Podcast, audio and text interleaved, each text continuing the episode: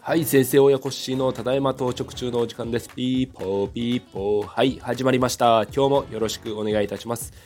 えー、お満室になって初めての収録になります。皆さんいつも、えー、応援ありがとうございます。えー、うちのアパートがかれこれ半年かかってようやく満室となりました、えー、半空、えー、5室埋まってる状態で購入ということではあったんですが購入後すぐに1室退去があってですね実質空室が6部屋という状況でスタートしましたが、えー、なんとか1ヶ月目に1部屋2ヶ月目にもう1部屋3ヶ月目に2部屋埋まってというところでえー、発室で運営していてその後しばらく経ってですねもう一室埋まったところで、まあ、一旦そこでリフォーム資材とかを置いていた最後の倉庫部屋をですね、えーと、リフォームっていうところに取り掛かり始めて、え、リフォーム終わってすぐのところで、え、賃貸募集かけてもらったところもう1週間足らずで決めてくださいました。ありがとうございます、えー、管理会社さんがですねあの今回のえー、賞賛というか、まあ、振り返りを教えてくださったんですけどもかなり清潔感のある白メインのお部屋に仕上げてくださったというところで、えー、入居してくださる方も実は女性の方なんですね。で女性の方で、まあ、うちの物件はそこまでお家賃高くと設定はしていないにもかかわらずあのインターネットが無料で使えるというのと無料 w i f i 提供してましてあとは駐車場が広くて、えー、20台は置けますね10部屋のアパートに対して200%というところもあって、えーと、1箇所ずつ間を空けながらでも、えー、アパート駐車場が置けるような形になってます。まあ、実際問題、えー、外部の方に、えー、駐車場を貸したりしていますのでその辺含めるとみんながみんなあの一個飛びで駐車ができるわけではないですけども、えー、平坦で、えー、車好きでちょっと車高を下げてる方もいらっしゃるんですがそういう方でも全く、えー、バンパーとかですねすることなく駐車止めることができるというところも良、えー、かったのかなと思ってますね。で敷地が広いというのもあって、えーとバイクに乗られる女性の入居者さんももちろん車も持たれてるんですが、バイク空いてるとこ置いていいですかというところで、えっ、ー、と、それは別で、えっ、ー、と、敷地貸すよというところで1000円駐車料金いただいてますが、そういう入居者さんもいたりして、そういう融通が利くような物件で、まあ、狭いニッチなところのニーズに応えることができたのかなと思っています。はい。で、まあ、最近の進捗としましては、まあ、その入最終的なお満室になった時の入居の決まった後の検査ですね、え、入居前検査でちょっとトイレの水漏れが若干あるというところ、えー、便器のえー、っとですねビスというか固定されているボルトのあたりから、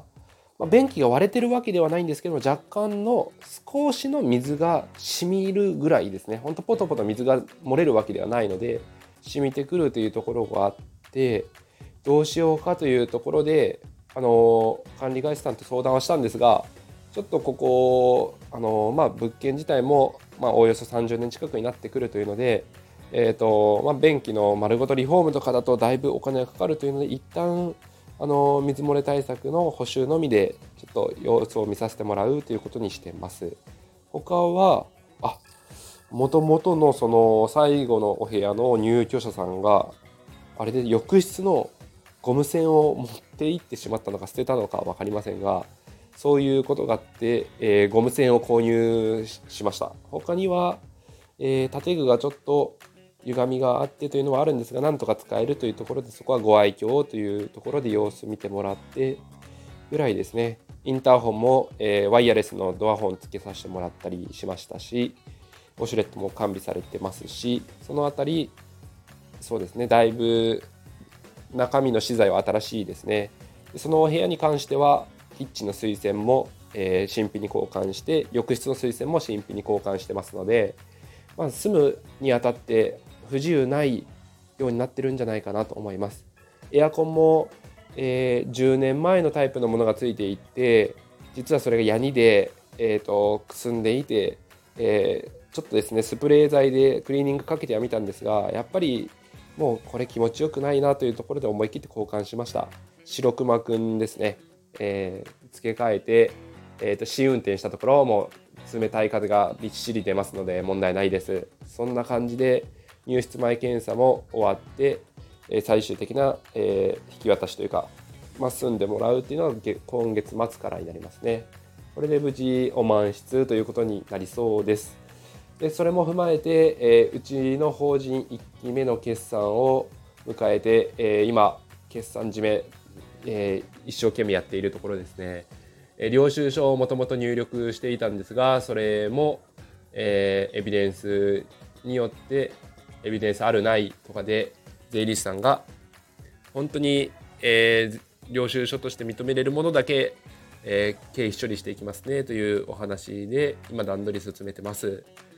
今後なんですが、えーと、今まで弥生会計使っていて入力はしていたもののちょっと要相談で、えー、弥生会計の入力もちょっと不要になるかもっていうところもあるんですがそうすると毎年決算の時に全て税理士さんの事務所の方にお願いせざるを得ないのかというところもあるのでちょっとどうしようかなというところですね。私が本業でちょっと多忙にしていてなかなか事務所にお伺いできない時とかでもあのまあ気長に待ってくださる優しい税理士の先生なので、えーとまあ、ご紹介ということで紹介してもらったご縁もあるのでこのまま来年度以降もお願いしたいとは思ってるんですがお互いに、えー、都合何て言うんですかねあまり労力割かないで進めるようにあ進めていけるようにその IT の力も借りながらやっていけるといいなと思ってます。えー、で物件に関しては、えー、まあ、お満室になってもう一つ先日購入した戸建ての方は駐車場の敷地の造成工事が、えー、着々と進んできてそれが終わり次第、え隣の企業さんに、え敷地貸しが進むというところになってます。でもその戸建ても入居者さんが決まって一応お家賃月額9万円で、もともと8.5万円で大家さんが貸されていた物件ではあるんですが、まあ、相場からすると、うんまあ、10万でもいけるんですが、まあ、今回ですね、えー、と自主管理で、えー、と更新手数料とかも、まあ、いらない契約というところで9万円で、えーとまあ、お貸しして長く住んでもらえたらそれでいいかなと思ってます。そういうところで、あ一つ懸念材料としては、オール電化エコキュートの物件というところなので、えー、と太陽光は積んでないんですけども、エコキュートが、えー、と10年、12、3年目を迎えるというところがちょっと心配ですね。えっ、ー、と、波乗りニーノさんのラジオを聴いていると、やっぱりトラブルがあった時、ガスがいいなと思うこともあるというふうな、えスタンド FM でニーノさんおっしゃってますので、その時はちょっとプロパンガス屋さんとタイアップでガスの切り替えも検討してますが、えーとまあ、入居者さんもガスでいい料理好きだしガスでいいよっていう話もされててでも IH のクッキングヒーターが入ってるので、まあ、お風呂だけガス使ってもらって料理を IH で使ってもらうとかでもいいのかその辺ももしトラブルがあった時には考えようかなと思ってます。今のところは、えーと、オール電化の予定ですね。はい。そんな感じで、えっ、ー、と、1号物件はお満室、2号物件も駐車場が無事整備が終われば、敷地貸しとしても、まあ、ある意味お満室になるので、その流れで、えー、着々と、えー、ゆっくり規模の拡大をしていきたいなと思っています。えー、3号物件になるはずだった、えー、30室の巨漢物件はお流れになったし、えー、今のところちょっと取り組みたいなと思ってるのが以前3階建て12室の重量鉄骨の物件を、まあ、1号物件を購入した不動産屋さんから情報をいただいた時に話を進めていて、えーと、オーナーさんが、まあ、年配の女性ではあるんですけども入院したとかの兼ね合いからちょっと売り止めになってしまった物件があったんですね。えーと、12室3000万ちょ3000万円ぐらいの重量鉄骨3階建てというところでエリアが、えーと、小中学校人気のエリアから近くてスーパーマーケットだったり、えー、住むにはすごく、えー、近隣施設が整っているエリアではあったんですがそれのすぐ近くの大東建託さん物件が情報をいただいたのでそれをえー、今、融資打診をしているところですね。まあ、木造ではあるんですが、築が比較的浅くて、で、今、満室というので、手がかからず、なんとかカツガツちょっとずつキャッシュフローが出ればというところで、まあ、今後、もし売却見据えた時にどのくらいで売るかっていうとこにはなってくるんですけども、まあ、エリアがそこそこいいとこではあるので、ほどほどのところ合いを見て売却も考えてはいこうかなと思ってます。ただ、キャッシュフローがすごく潤沢に出るわけではないですし、物件の規模的にも大きい物件ではないので、えーと、ちょっとですね、あの、一部屋空室だったとかで計算してみると、ちょっと空室リスク的に銀行さんの目線にちょっと合わないかなっていうところもあってですね、ちょっとそこが、えーと、今銀行さんと話を煮詰めて、いやーなんとか掛け合ってみましょうというところで頑張ってもらわないといけないとこですね。前回、えーと、メガ大家の先生からの、えーと、売却物件で打診していた銀行さんでこのぐらいの規模感だったらいけますよと言われてて金額的には以前打診した物件よりもだいぶ低くなってその代わり部屋数も半分近くにはなってしまうんですけど、えーとまあ、どのぐらい頑張ってもらえるかというところになります。ただそこで、えーと自己資金例えば1.5割2割入れてくださいとか言われるとだいぶきつくなってきますしそれの場合は、えー、と別の銀行さんからちょっと,、えー、と金利が高くて、えー、なかなかキャッシュフロー的にトントンでもう返済がちょっとカツガツできついからもう1棟、えー、と 2, 2棟一緒に建てた時の1棟は回ってるんだけどそのもう片方の1棟は売却したいっていう、えー、と不動産屋さんの、えーと、売り主物件ということで仲介手数料かからないちょっと大きな物件があるよっていうお話いただいてましてそういう情報をいただいたのでそちらの方が、えーとまあ、物件の規模と,、えーと、金額も大きいのはあるんですが、えーと、手出しする自己資金がですね仲介手数料かからない兼ね合いからほぼ同じになってくるんですね。なので、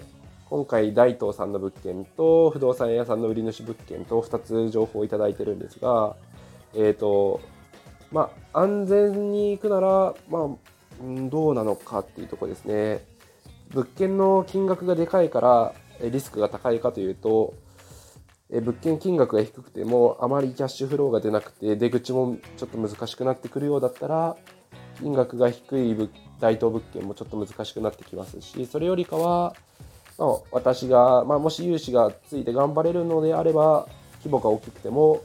えー、不動産屋さんの売り主物件の方が初期投資も少なくて済むということであれば、まあ、自己資本のあ自己資金の回収の速さを考えてもそちらもありかなと思って、えーと、ダメ元で融資をお願いしようかなと思ってます。えーと、そちらに関してはおおよそフルローンに近い状況で貸していただけるっていうような内諾は得てるのであとはまあゴーサインですね。向こうのオーナーさんがちょっと金額交渉的に OK が出るかどうかっていうところになりますね。はい。そんな感じで今2件ご紹介いただいている案件があるのでそれをちょっと買い進めていければいいなと思ってるとこではあります。どちらもまあ綺麗な物件なので手直しがいらないというので大きく儲かりはしないですけどもそこそこキャッシュフローでそこそこまあまあ、満室運営ができて、そこそこ売却ができるという物件であればいいかなと思ってますので、この調子でちょっと銀行さんと話を進めていきたいと思います。それでは今日もお聴きいただきありがとうございました。皆さん明日からも頑張っていきましょう。バイバイ。